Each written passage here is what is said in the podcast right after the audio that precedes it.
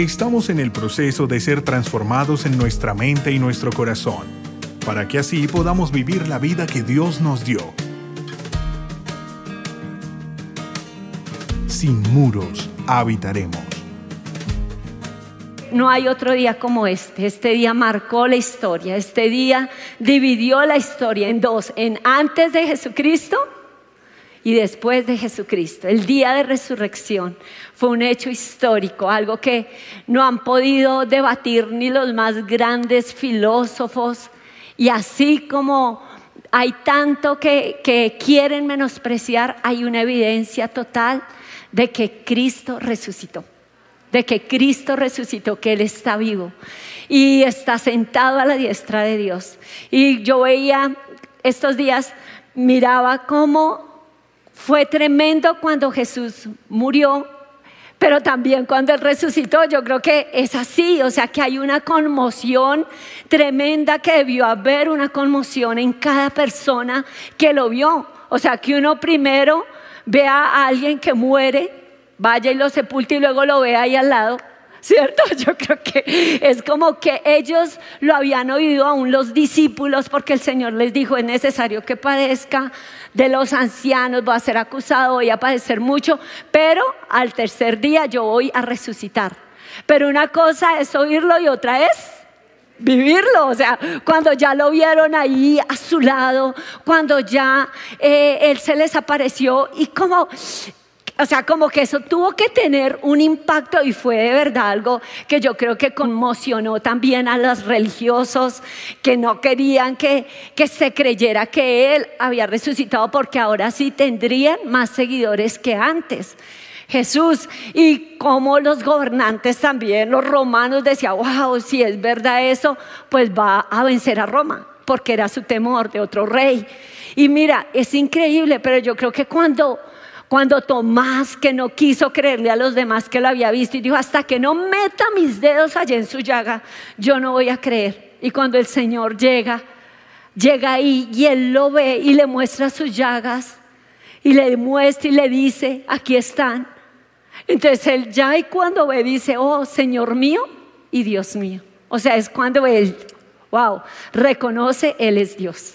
Él es Dios y no hay otro como Él. ¿Cuántos aquí lo reconocen también? ¿Cierto? Creemos en ese Dios, creemos en ese Dios. Y yo quiero hablarles de eso, porque cuando yo miraba, yo veo que Dios desató su poder ahí en la resurrección. Y quiero que hoy lo podamos entender. Miraba cómo eh, la, la resurrección hace evidente una verdad una verdad discutida por tantos, pero que finalmente y por encima de todo es una gran verdad.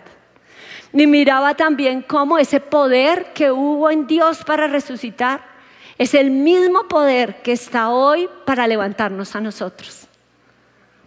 Es el poder de la resurrección. Y hoy yo quiero hablar de ese tema, el poder de la resurrección, porque wow, creo que es de verdad algo tremendo. Y quiero que miremos la palabra en 1 Corintios capítulo 6, versículo 14. Dice la Reina Valera 1960, dice, y Dios que levantó al Señor, también a nosotros nos levantará con su poder. Tremendo, ¿no? Este Dios que levantó al Señor de entre los muertos también nos levantará a nosotros con su poder. Entonces, algo que yo creo profundamente es que eso sí fue algo impactante cuando sucedió.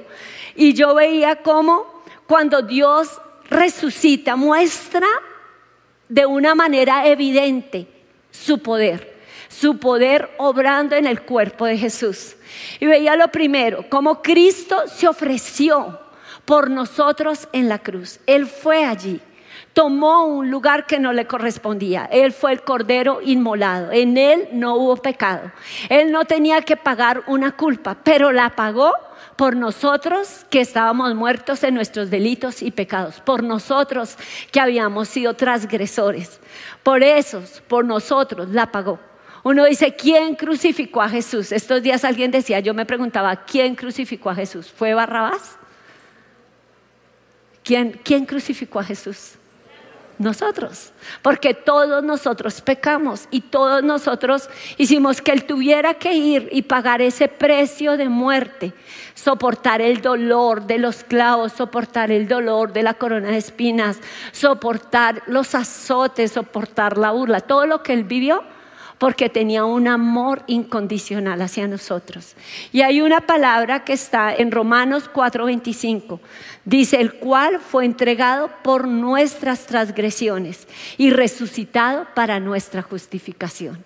O sea, Él se entregó por nuestras transgresiones.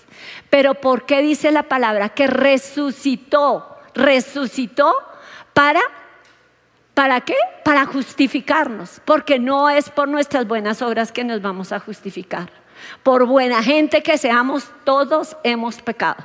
Justo, dice la palabra, no hay ni siquiera uno que haga el bien y nunca peque. Entonces no hay obra de nosotros que podamos hacer que consiga la salvación, solo Jesús. Por eso la palabra también dice que es por gracia que somos salvos. Y aquí dice, Él resucitó para que quede claro que Él venció.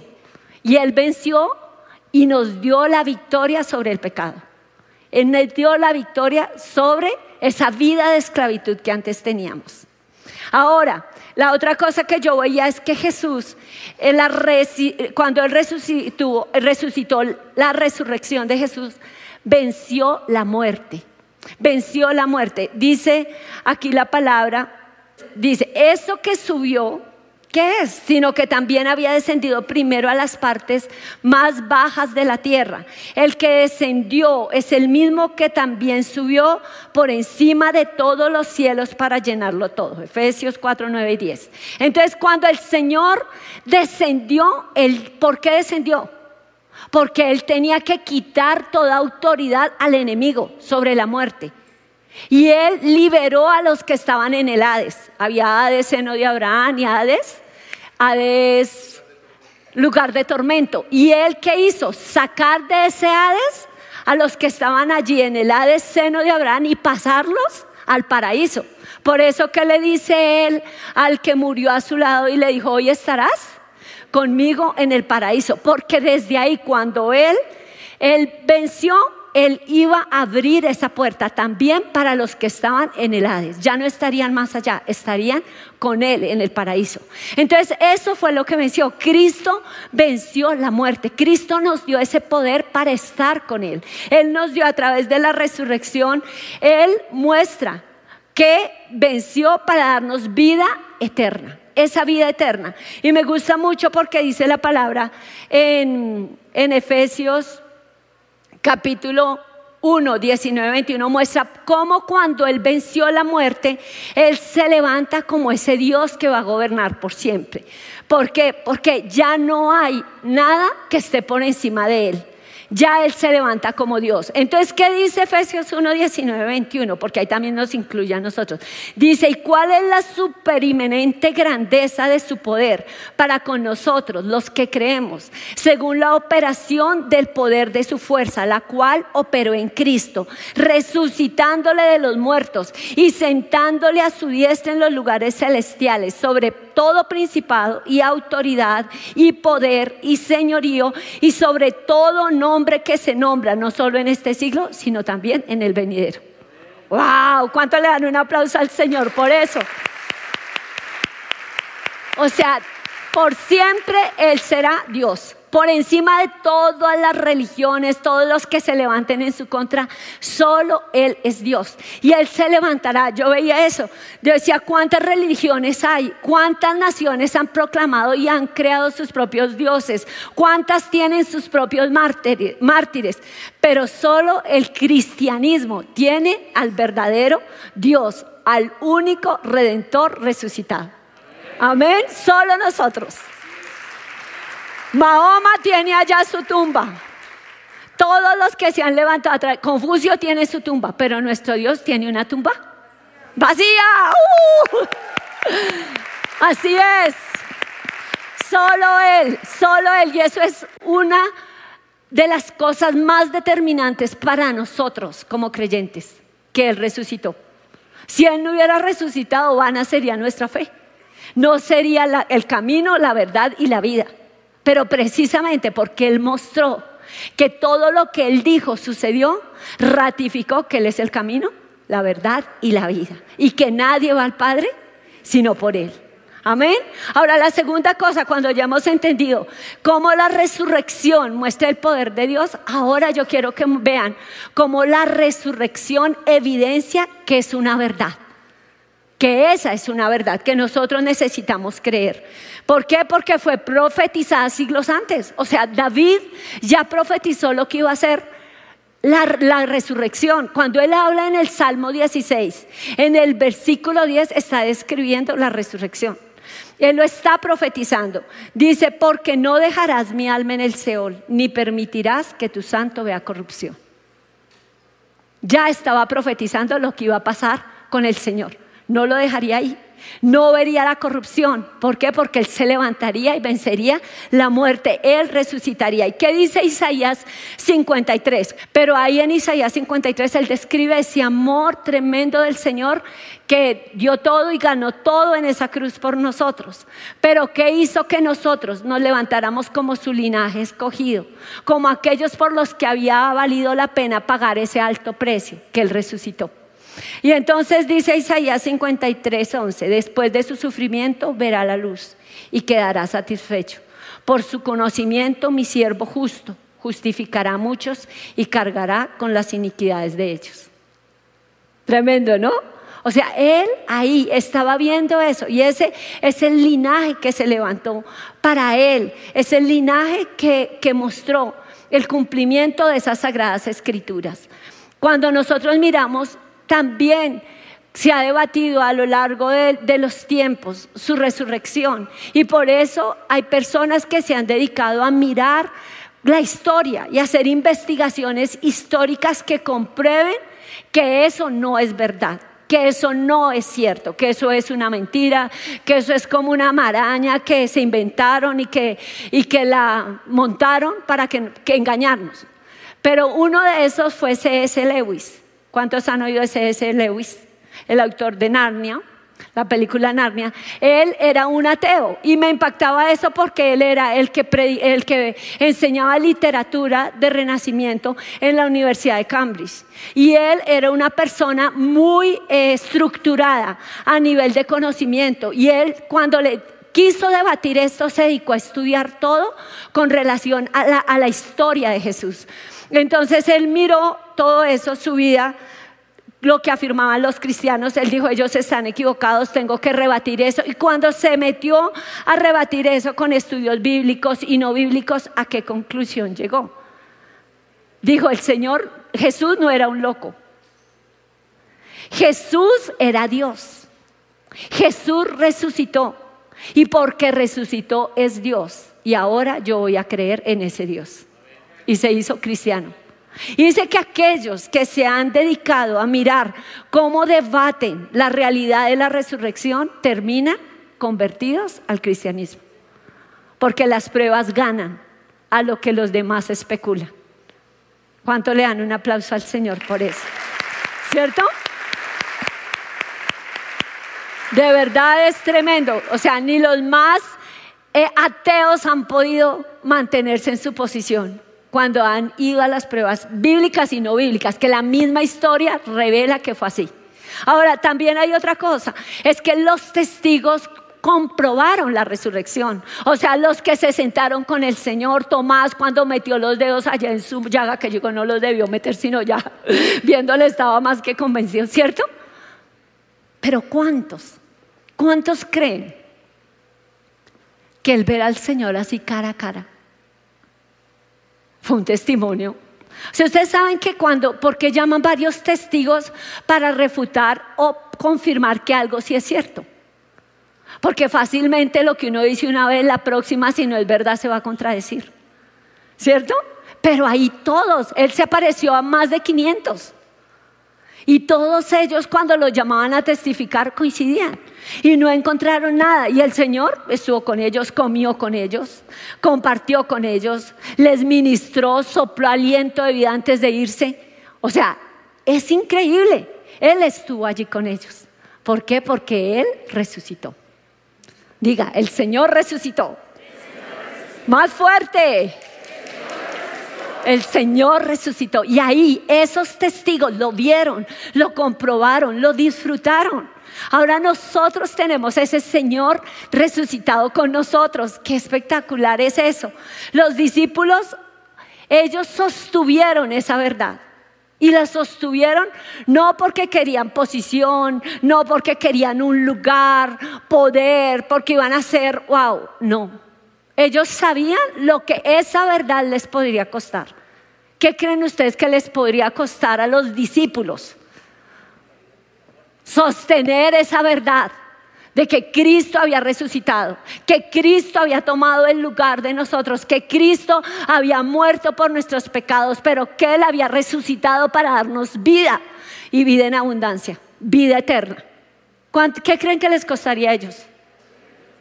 No y la vida. Y es increíble, a mí me impactó tanto porque yo decía, todos los discípulos menos uno fueron muertos por esa verdad. Entonces yo veía eso, me impactó. Pedro, azotado y crucificado boca abajo. Jacobo, el hijo de Zebedeo, muerto por espada. Ese fue uno de los primeros. Andrés crucificado, Felipe azotado y crucificado, Bernabé apedreado por los judíos, Bartolomeo muerto a palazos, Mateo muerto por espada, Tomás muerto con lanzas, Simón crucificado, Tadeo muerto con flechas. El único que murió de muerte natural fue Juan. Tremendo, ¿no? O sea, nadie muere por una mentira. Nadie va a dar su vida por una mentira. Pero ahí es la evidencia de que la resurrección es una verdad. Amén, claro que sí. Y yo creo que esa verdad quitó el temor a la muerte, quitó todo prejuicio, los empoderó, los llenó de poder, de osadía, de ese valor que lo que ellos predicaron todavía nos toca a nosotros. Porque ahí no hubo nada que les diera miedo. Morir no les daba miedo, sabía que iban a estar mejor que acá. Por eso esa fue la prueba más grande.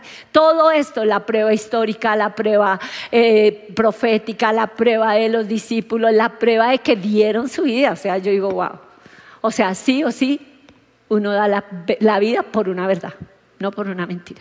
Amén.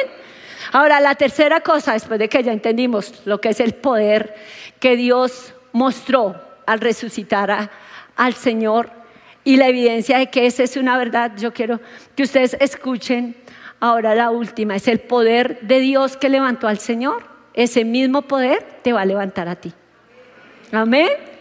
¿Por qué? Porque el, versículo que leímos dice, y Dios que levantó al Señor, también a nosotros nos levantará con poder.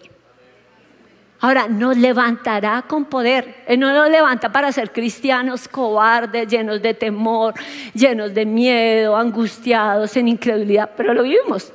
Tenemos esa lucha. Pero ¿qué es lo que Él quiere enseñarnos? Que tenemos el mismo poder que operó en Cristo para vencer. Lo vivimos, claro, porque no estamos, no somos ya cuerpos gloriosos. Estamos aquí, tenemos dificultades, luchamos con nosotros mismos, luchamos con circunstancias, luchamos con pensamientos, pero Él, el poder que levantó a Jesús está activo para levantarte a ti y a mí. Amén. Entonces me gusta mucho porque su poder es impartido, llevándote a vencer el pecado. ¿Por qué el pecado? Porque el pecado es lo que no nos da autoridad. O sea, cuando hay pecado, no vamos a salvarnos. Este cuerpo no va a resucitar como un cuerpo glorioso, porque no estaremos vestidos con el vestido correcto. Y allá no entran colados. ¿Ok? Entonces, cuando nosotros somos conscientes que lo único que nos va a permitir poder resucitar y tener el poder de Dios a nuestro favor es que nosotros venzamos el pecado. Pero ¿cómo lo podemos vencer? A través de Jesús. Él es el que llevó el pecado en la cruz. Y cuando nosotros vamos a Jesús, Él tiene el poder. Dice, ese cuerpo, si ustedes miran todo el contexto de, esa palabra de 1 Corintios 6, Él no lo pueden dar al pecado. Porque en ese tiempo estaban los gnósticos y los gnósticos decían algo similar a los que dicen creciendo en gracia. Tu cuerpo no tiene nada, no es importante que hagas con él lo que te parezca, porque lo que se salva es el alma. Entonces, como tú uses tu cuerpo, no importa. No, este cuerpo es santificado. Y este cuerpo, para ser resucitado, tiene que ser santo, tiene que ser puro, tiene que haber sido lavado con la sangre del cordero. Y ahí cuando es lavado, limpio, libre de fornicación, libre de pecados morales, libre de toda inmundicia, por su sangre, no por nuestra justicia, entonces seremos aptos para tener ese cuerpo glorioso, ese cuerpo que nos va a dar el Señor el día que resucitemos. Entonces es muy importante que nosotros entendamos que ahí, cuando nuestros cuerpos se rinden a Él, como dice el mismo Dios de paso, santificará en espíritu, alma y cuerpo. ¿Cierto? Es Él el que nos santifica. Entonces, si algo te queda grande, acuérdate de esa palabra. Primera de Tesalonicenses 5:23. ¿Sí? Y anótala. Y dile, Señor, yo te pido, no he podido en mi fuerza la estoy batallando, la estoy peleando, pero cuando me miro tengo mis vestiduras llenas de manchas de ese pecado. Pero yo sé que tú tienes el poder para santificar mi vida. Yo lo creo, yo lo he vivido, soy testigo. Amén. Y Él lo hace. Él nos santifica en espíritu, alma y cuerpo, para que seamos irreprensibles delante de Él. Ahora también el poder, el poder de su resurrección. Es el mismo poder que dice que Dios levantará, como levantó a Jesús de entre los muertos, nos levantará a nosotros con ese mismo poder. Así que, ¿qué está muerto en tu vida ahora? ¿En qué tú le puedes decir, Señor, esto está muerto en mí? Esto murió. ¿Qué sueños? Porque a veces hay sueños a los cuales se rompieron y ya dimos por hecho que ya no van a ser posibles. Es ahí donde uno dice, Señor, tú resucitaste a los tres días, ¿cierto?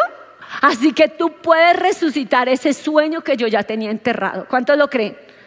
¿Cierto? ¿Por qué? Porque muchas veces esos sueños que el enemigo quiere robar son sueños que te llevan a realizar el propósito de tu vida. ¿Están escuchando? Son esos los que hacen que nosotros cumplamos el propósito de nuestra vida. Y como Satanás no quiere que tú cumplas tu propósito, entonces Él busca que tus sueños sean robados. Pero no vas a dejarlo. Entonces uno dice, Señor, ahora mi hogar está en caos. Pero ¿cuántos creen que el Señor puede resucitar un muerto? ¿Cierto? El esposo está, pero Dios mío, que no quiere nada más duro que una piedra. Pero ¿cuántos creen que Dios puede poner un corazón de carne? ¿Cierto? Él puede. Él puede resucitar a ese esposo, Él puede resucitar a ese hijo que uno dice, Dios mío, ¿a qué horas pasó esto? Nos pasa, ¿cierto? Y uno dice, ¿a qué horas? Pero nuestro Dios está vivo. Y Él puede sacarlo de allí y hacerlo nuevo. Porque cuando Él nos resucita, Él hace todo nuevo. Amén. Y yo creo que muchos somos testigos con un hermano, con un familiar en nuestra propia vida. ¿Cuántos? ¿Cierto? Lo hemos vivido. Y así como tú lo viviste, créele. Ese mismo Dios tiene ese poder ahora para levantarte y resucitar eso que está muerto. Amén si es tu salud, porque a veces lo que más nos afecta es el estado de nuestra salud, porque los médicos han dicho, porque los diagnósticos son estos, porque uno cree que ya no va a poder, pero Dios llevó en su cuerpo, en su llaga, toda enfermedad. Y Él venció en la cruz. Así que Él puede levantar nuestras vidas y hacer lo imposible hacer lo imposible. Un cáncer que si es terminal, ya está, eh, ya tiene metástasis, ya no hay cómo. Yo tengo testimonios de personas que así, con todo ese diagnóstico, Dios las sanó, las levantó y ahora testifican del poder de Dios. Amén. O sea, ¿qué es lo que el Señor quiere decir? No hay nada imposible para Él. Nada. Cuando tú realmente te rindes a Él. Porque a veces no nos rendimos. Queremos a un Dios que nos haga el milagrito como el que va al Señor de los milagros. Toco esa cruz y la varita mágica se activa y yo tengo todo. No. Cuando tú te rindes a Él y Él ve que tú quieres eso porque tu vida va a testificar lo que Él es, Él lo va a hacer. Porque Él dice al corazón, contrito y humillado no despreciará.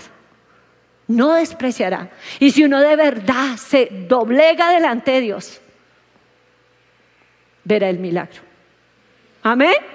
Sea financiero, sea de salud, porque Él ya venció. O sea, tenemos al Dios que venció. A veces el problema no está en Él, está en quién.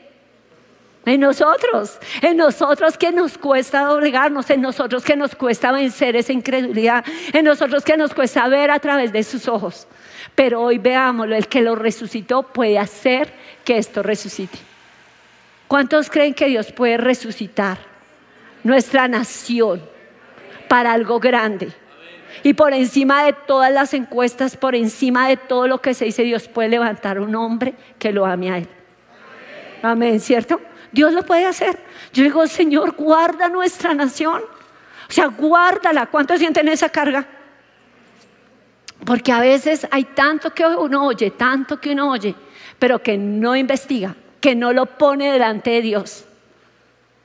Que no dice, Señor, esta decisión tomarías tú. Esto tú lo harías. Yo le digo, a mí me cuesta lágrimas cuando veo que personas que están supuestamente tan de Dios tomen decisiones tan equivocadas. Yo digo, Dios mío, yo creo que para mí cuando empecé a caminar con Dios me sirvió tanto. ¿Qué haría Jesús? Esa pregunta. ¿Qué haría Jesús? Y creo que es la mejor pregunta. Si Jesús estuviera aquí, decidiría como yo estoy decidiendo. Y yo creo que en eso nosotros tenemos que orar y dejar que Dios nos guíe. Amén. Porque yo creo en un Dios que tiene todo el poder para vencer cualquier plan del enemigo. ¿Cuántos lo creen también? No los veo muy convencidos. ¿Cuántos lo creen también? Amén, amén. Y eso es lo que Dios quiere, que nos levantemos así.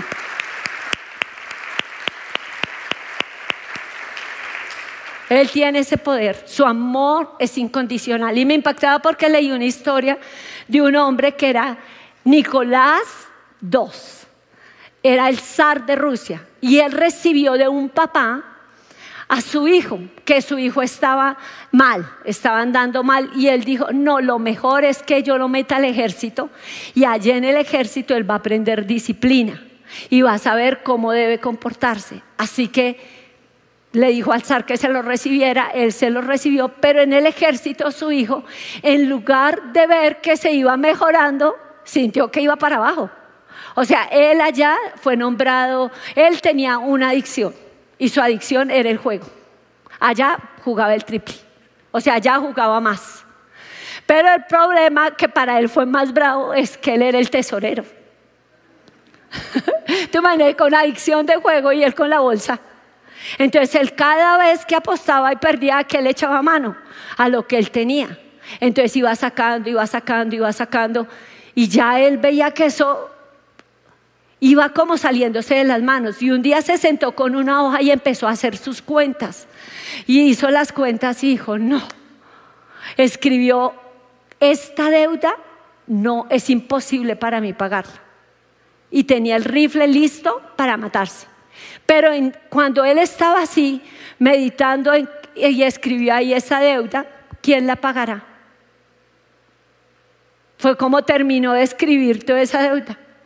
Esa deuda, ¿quién la pagará? Y se quedó meditando en cómo, sobre su muerte, con su rifle ahí armado.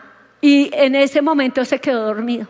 Y el zar estaba haciendo ese día una inspección por la unidad. Y llegó allí y leyó todo. Y cuando leyó la carta, ¿quién puede pagar esta deuda tan grande? El que escribió, cuando él despertó, miró asombrado la hoja con el registro y leyó las palabras. ¿Quién puede pagar una deuda tan grande? Y bajo ellas estaban las palabras, pagado totalmente, el zar Nicolás II. Ese es el motivo por el cual Jesús fue a la cruz. Porque todos teníamos una deuda tan grande que solo Él la podía pagar. Pero Él la pagó por ti y por mí. Y ahora Él está aquí vivo para levantarte y no hay poder que te pueda vencer porque el poder que operó para levantarlo a Él está en ti para levantarte y hacerte un vencedor. Y para que tú puedas ver que aquello que antes te esclavizaba, ahora eres libre. Que esa deuda ya eres libre. De perdón, de odio, de resentimiento, eres libre. Y que ahora te puedes levantar para hacer un testimonio de vida, como lo fueron los apóstoles, como lo fueron los discípulos. ¿Cuánto lo van a hacer? Y van a contarle a otros lo que él hizo. Y aquí nos va a quedar chiquito por la cantidad de gente que va a venir, por tu testimonio. Amén. Amén.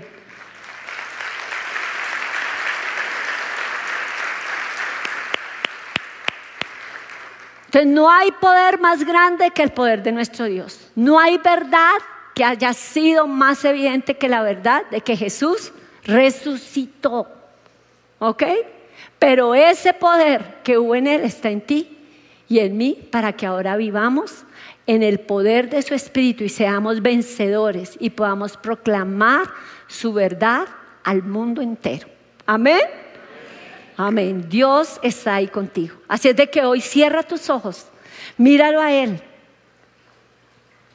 Dile cómo tú anhelas.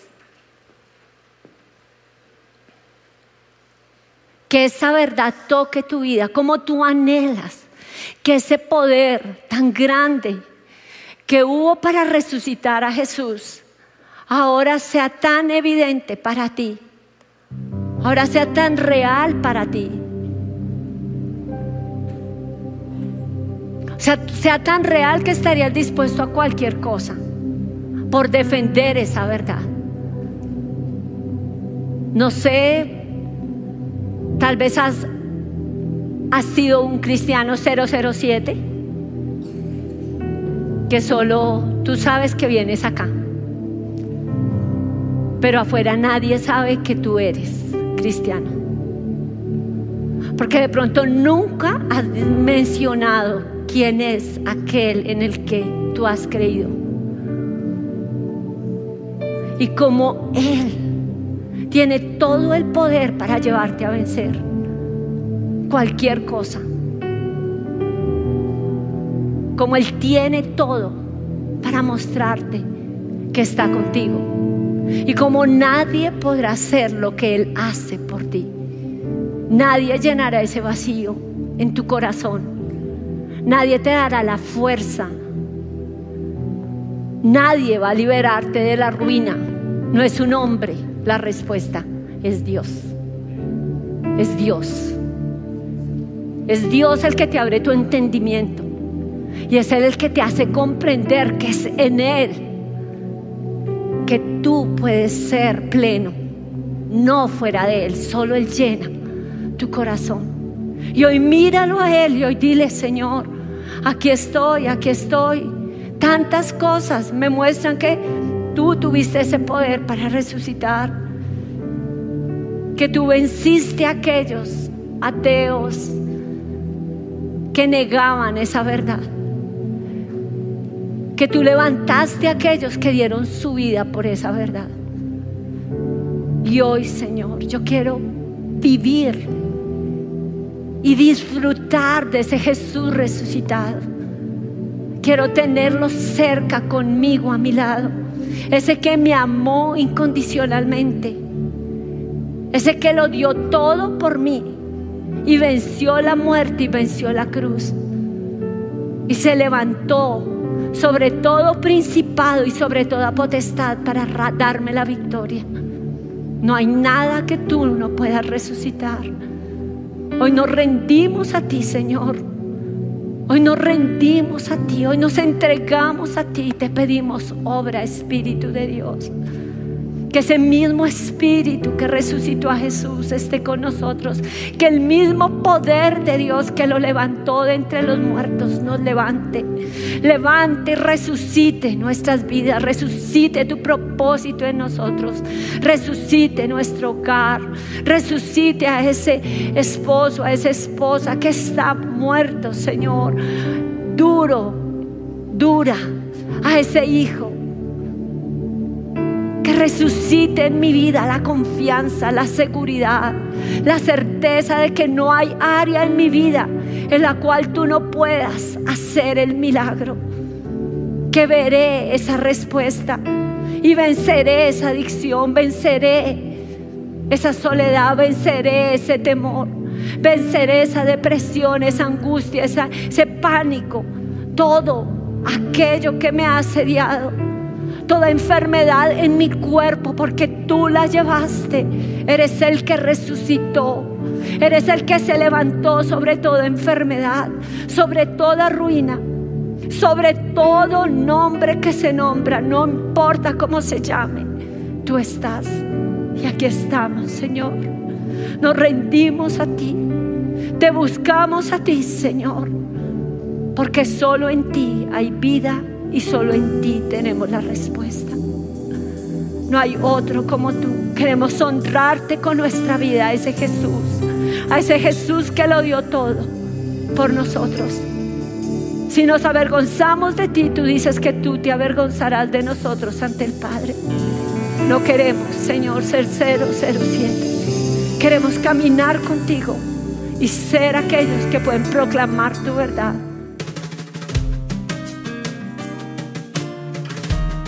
Si deseas conocer más sobre nuestro ministerio, ingresa a sinmuros.org.